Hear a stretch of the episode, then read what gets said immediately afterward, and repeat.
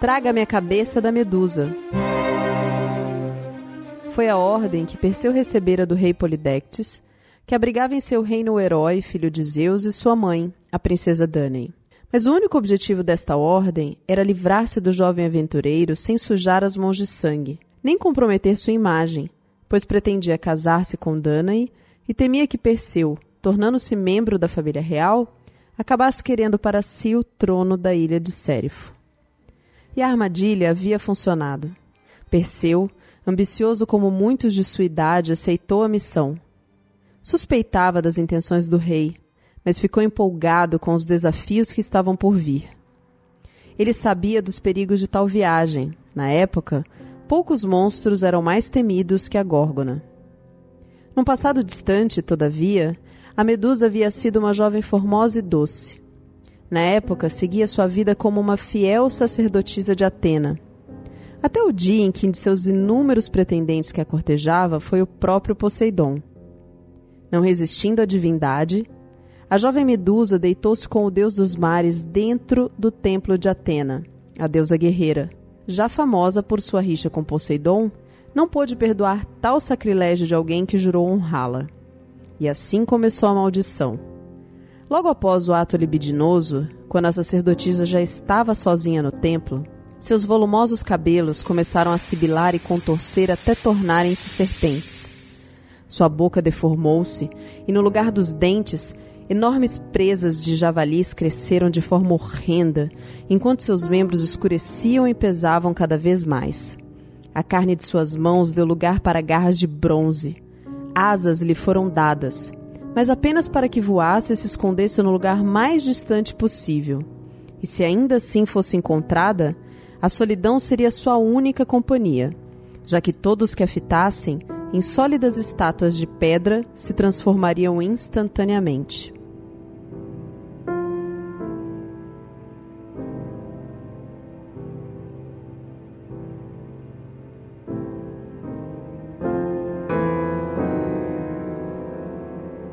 Essa era a criatura raivosa e temida que Perseu teria que enfrentar. Assim que partiu em viagem, o herói invocou Atena e Hermes, pedindo-lhes apoio. Graças à orientação dos deuses, o filho de Zeus seguiu na direção certa, até chegar a uma região sombria, nublada, onde os raios de sol nunca penetravam. Era ali a morada das Greias, estranhas anciãs que compartilhavam entre si um único olho e dente, Somente elas poderiam dizer a Perseu o caminho que deveria seguir. Até aquele momento, a Górgona, reclusa em seu covil, não imaginava o que seu destino lhe reservava, enquanto Perseu ainda havia de fazer mais uma parada antes de chegar na temida região. As greias, coagidas e muito a contragosto, lhe informaram a morada das ninfas. Somente elas poderiam indicar a maneira de finalmente chegar à Medusa e diferente das anteriores, tais ninfas estavam à espera de Perseu. O herói foi recebido de bom grado e não apenas lhe indicaram onde a nefasta criatura se encontrava. Também lhe deram apetrechos indispensáveis para sua missão, preparados por Hermes e Atena. Advindo dos deuses, Perseu sabia que aqueles não eram itens comuns e confirmou assim que os vestiu. O filho de Zeus tornou-se invisível graças ao capacete mágico de Hades. E com as sandálias aladas do deus Hermes, não precisava mais tocar o chão. O deus mensageiro também lhe dera uma foice, que seria usada para decepar a górgona, e uma sacola própria para carregar a cabeça da criatura. Atena, deusa protetora dos heróis, a que mais odiava a horrenda Medusa, deu-lhe o presente mais importante e que garantiria a segurança dele: um escudo que de tão polido, reluzia e refletia tudo ao seu redor. Agora não tinha mais como desistir. Perseu estava próximo do seu destino, armado e preparado. Sem medo, pôs-se a caminho. Atravessou o largo oceano do qual ninguém voltou até então, e na outra margem, bem próximo aos limites da noite, encontrou a Medusa. Era uma figura horripilante e brutal. De sua missão em terras tão longínquas, interessava-lhe apenas a vitória total, a morte dela e a posse da cabeça circundada de serpentes, o troféu que prometera entregar ao soberano Polidectes. A górgona adormecia em meio a um sinistro jardim, adornado com estátuas de homens e animais. As faces de pedra estavam gastas pela chuva, mas Perseu conseguiu distinguir as paralisadas expressões de horror. Compreendendo que em breve poderia juntar-se aqueles tétricos ornamentos, o herói esforçou-se por seguir à risca as instruções de Atena. Silencioso e cuidadoso ao extremo, sempre vigiando pelo escudo espelhado, andou em sua direção, de costas para ela. Pouco a pouco, a imagem da medusa crescia na superfície metálica do escudo. Estava cada vez mais perto. Até que lentamente Perseu ergue sua foice e, num único e poderoso golpe, o herói decepa a cabeça da medusa. As serpentes tremem e se contorcem desesperadas, enquanto a vida daquele ser se esvai. Do pescoço jorra sangue, e do sangue nascem estranhas criaturas. O cavalo alado chamado Pegasus, e o Crisaor, o herói cujo nome significa o da espada de ouro. Sem perder tempo, o herói agarra o precioso troféu, encerra-o na sacola e parte. Está cumprida a parte mais difícil da sua missão. Agora resta ao herói retornar a Sérifo e entregar a Polidectes a prova de sua vitória. Medusa estava morta, mas sua história não acabou. Em seu voo de retorno à ilha de Sérifo, Perseu começa a se sentir cansado de sua longa viagem. E assim que encontra um palácio real, resolve pedir uma cama para seu merecido descanso. Mas Atlas, o regente do local, nega tal hospitalidade e o expulsa do reino. O herói sente o impulso de investir contra ele, mas refreia-se ao medir a figura do rei, que é um homem desmesuradamente alto e forte e facilmente o esmagaria. Então, com humildade, Perseu oferece um presente ao rei em troca de um prato de comida. Atlas aceita e, tarde demais, descobre ser uma armadilha já que o suposto presente nada mais era do que a cabeça da Górgona, que, mesmo morta, ainda era horripilantemente petrificante. Ainda sem seu descanso, mas pelo menos se sentindo vingado pela falta de hospitalidade que recebeu, Perseu segue viagem, e antes de chegar em casa, mais uma parada se faz necessário. Seu ímpeto heróico o fez descer até Rocher dos Etíopes, onde a bela Andrômeda se encontrava em desespero, pois logo serviria de sacrifício para uma monstruosidade marinha. Num instante a água começa a se agitar, e a colossal criatura então surge dos mares. Perseu levanta voo para ficar frente a frente ao monstro e inicia-se a luta. Mesmo com os itens divinos, a vitória estava longe do herói. A criatura parecia imbatível. Ainda assim, não era páreo para o ataque petrificante da górgona morta, e, ao fitar a cabeça da medusa, a criatura marinha vai do azul esverdeado de suas escamas para um pálido branco acinzentado. Tornara-se uma enorme monstruosidade de pedra que afunda no mar. Perseu continua sua viagem e chega vitorioso ao reino de Polidectes. Ninguém esperava que fosse possível retornar de tal missão suicida, e assim que os boatos da presença do filho de Danae chegou aos ouvidos do rei, este preparou sua guarda. Perseu, que sempre suspeitou das intenções do regente, entrou no salão de Polidectes, onde os soldados esperavam de armas em mão. Mas o herói possuía uma arma ainda mais poderosa. Não só uma arma, um troféu, uma missão cumprida, a cabeça da Górgona, a qual ele arremessou ao centro do palácio, caindo aos pés do rei, petrificando-o e eternizando sua expressão de desespero, raiva e incredulidade. Assim, a Górgona, mesmo morta, fez seu último ataque.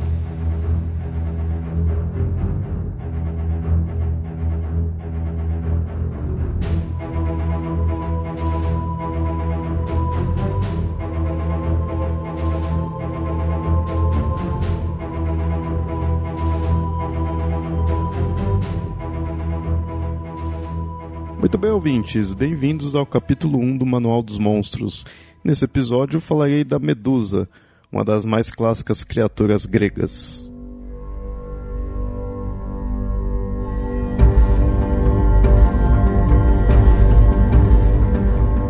A narrativa da Medusa ela possui diversos elementos bem marcantes da mitologia grega, hum, principalmente no quesito heróico. Em primeiro lugar, a questão do local onde ela se encontra, que é um local bem distante, é um local desconhecido, sendo uma terra perigosa, né, um local inóspito. Outra questão é o fato de ser um desafio mortal né, para o Perseu, e que logo em seguida da morte dela, ela se torna um prêmio para ele. Não só no sentido de que ele estava indo lá para isso, para capturar ela, ele não enfrenta a Medusa para sobreviver em si. E outra porque a própria cabeça dela, o qual ele levaria como troféu, é uma arma. Que inclusive ele utiliza a, a cabeça dela como arma várias vezes no, no retorno dele para casa. Pois, mesmo ele tendo cortado a cabeça dela, né, estando carregando somente a cabeça dela, ainda possui o poder de petrificar quem olha para ela.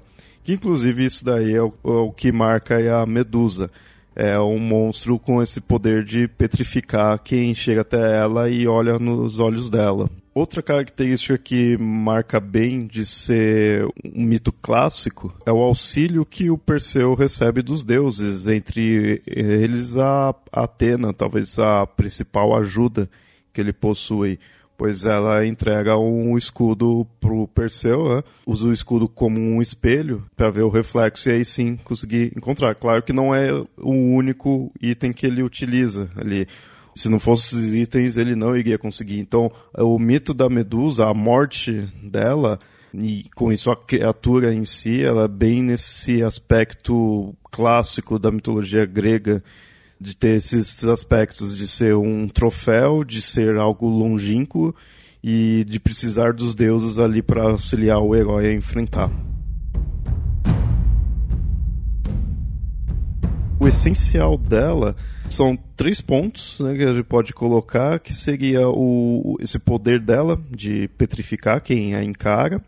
E é interessante que às vezes isso daí é visto como um poder em si, ela tem essa habilidade, outras vezes é, é posto que é bem relacionado à aparência dela. Por muitas vezes você encontra pondo ela como algo horripilante, bem um, um monstro mesmo.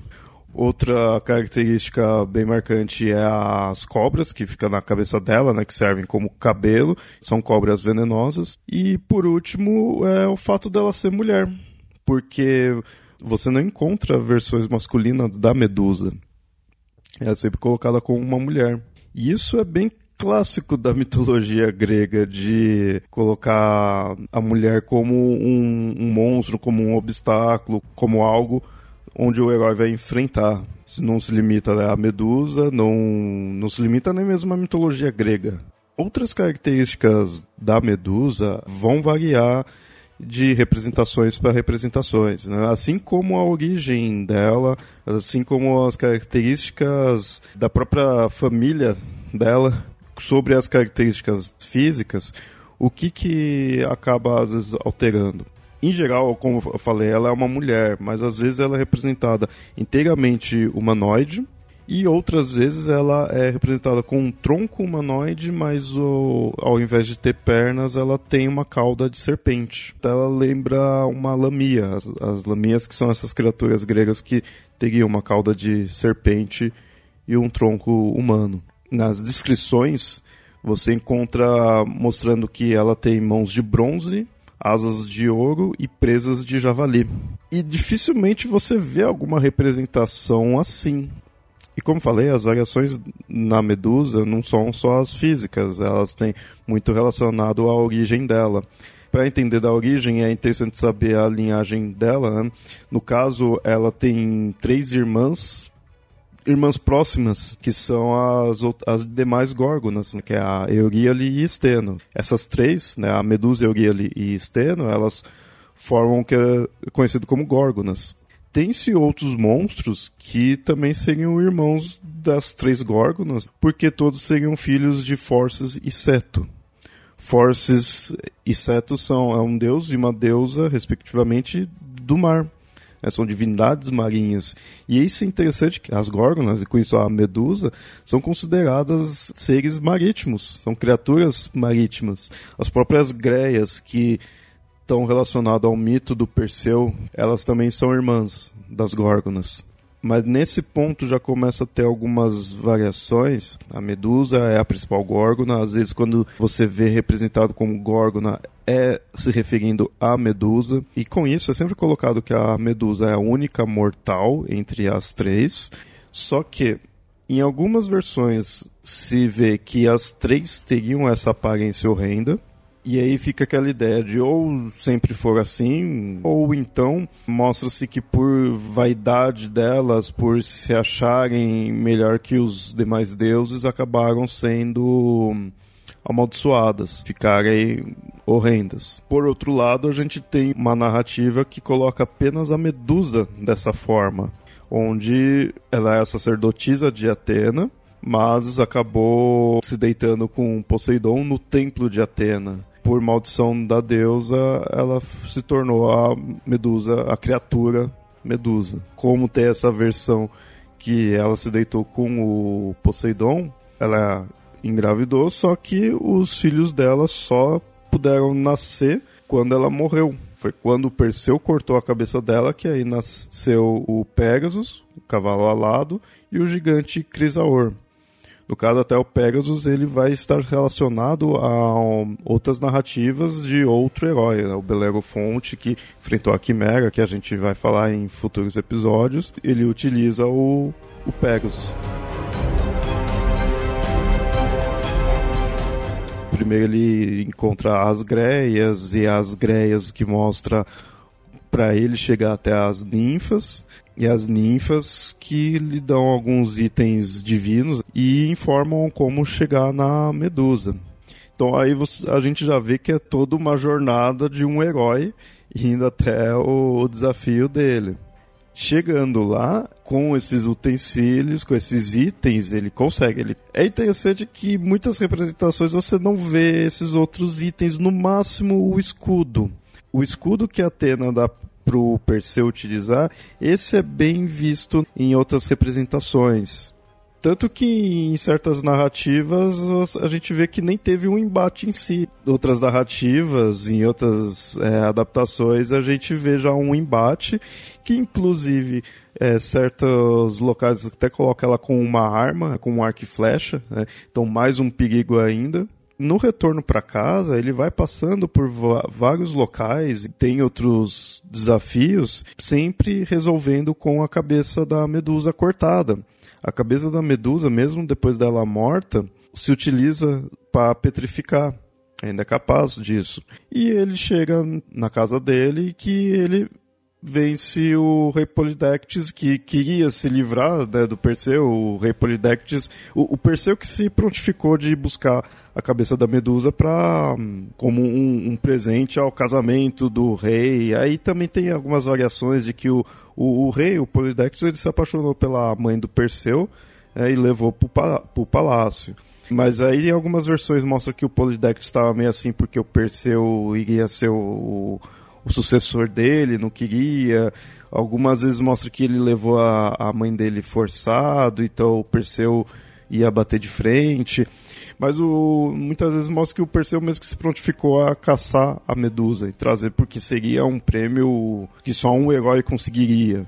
E ele traz, só que ele traz e mostra pro Polydectes e petrifica ele nesse momento. E aí ele consegue salvar a mãe dele quem assume o reinado, nesse caso, não é nem o Perseu, é o irmão do Polidectes, que é o, o Dictys, que tinha cuidado do Perseu quando eles chegaram na, no local. Lembra que eles chegaram fugidos. Inclusive, o Perseu ele entrega essa cabeça para a deusa Atena, que ela coloca no escudo dela e continua se utilizando dessa forma.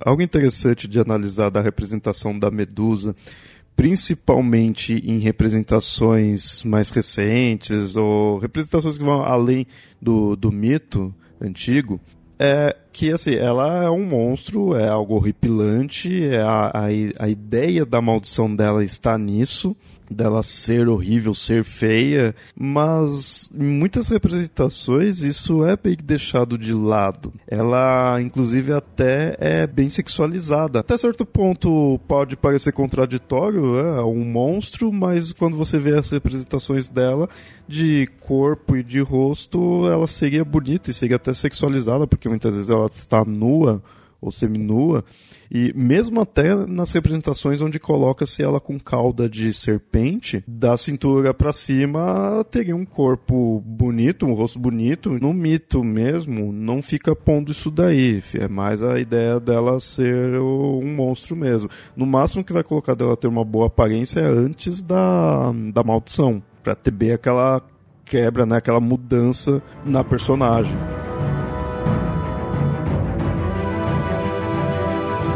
A medusa, além de petrificar, ela acaba tendo outras formas de ataque, como a gente vê em algumas representações, que são as cobras que estão na cabeça dela, são cobras venenosas. Como mostrei, em algumas versões ela tem arco e flecha, é muito comum nessa versão. E algumas também ela tem aquela cauda de serpente, que quando ela tem isso ela acaba podendo atacar também com, a, com essa cauda. Mas claro que o principal mesmo é o poder de petrificação dela. E essa é a Medusa, uma mulher que foi amaldiçoada e com isso adquirindo uma aparência horripilante, um poder de petrificar quem olha nos olhos dela, que serviu de, de objetivo e troféu para o herói Perseu. Ela, ela é, é o grande obstáculo do mito dele.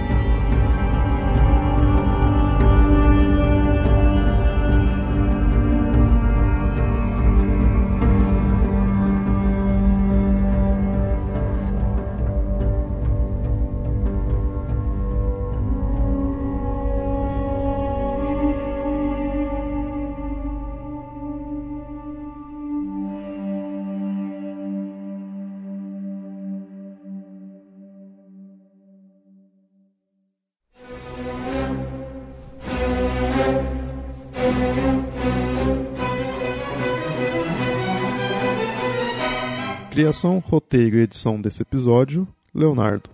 Revisão: Nilda. Locução narrativa: Marcela Ponce de Leão. Esse é o Manual dos Monstros, um podcast do projeto Mitografias. Para conhecer outros podcasts, textos, artigos e trabalhos acadêmicos, acessem mitografias.com.br. E não se esqueça de nos seguir nas redes sociais: facebook.com/papo lendário e mitografias, no Twitter e no Instagram. Para comentar, você pode ir no próprio site ou enviar e-mail para contato@mitografias.com.br. Tal podcast só existe graças ao apoio dos padrinhos e madrinhas do Mitografias, que colaboram com um valor mensal.